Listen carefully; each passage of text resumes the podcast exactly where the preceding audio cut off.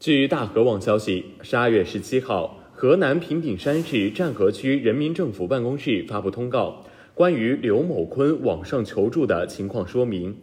刘某坤父亲刘某刚被打一事属实。二零一八年十月，湛河区人民法院以寻衅滋事罪，分别判处徐某伟、赵某生、程某祥等人有期徒刑八至五年。通报全文。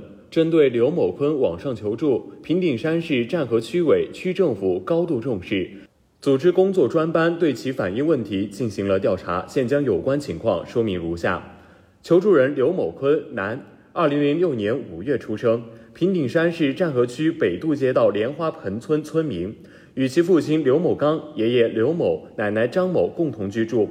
二零二一年六月初中毕业。二零一一年，莲花盆村城中村改造启动。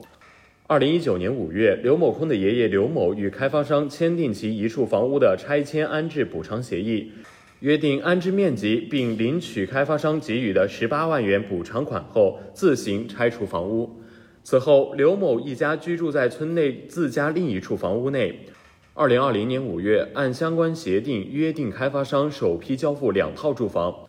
因企业资金链断裂，项目停滞，未能如约交房，过渡安置费正常发放。二零二一年四月十三号，刘某、张某、刘某刚、刘某坤一家四口搬至项目售楼部居住。经村街道项目临时管理人多次沟通，刘某一家不同意搬离售楼部。二零二一年十一月十五号，刘某坤父亲刘某刚因病去世。刘某坤父亲刘某刚被打一事属实。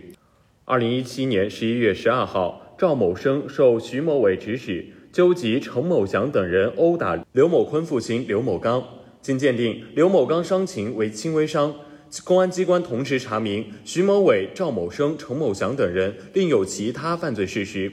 二零一八年十月，湛河区人民法院以寻衅滋事罪分别判处徐某伟、赵某生、程某祥等人有期徒刑八年至五年。目前，北渡街道已将刘某夫妇妥善安置。下一步，湛河区将加快企业依法破产重整，有序推进莲花盆村群众后续安置工作，全力维护群众合法权益，进一步做好刘某夫妇及刘某坤的帮扶救助工作，并引导其依法维权。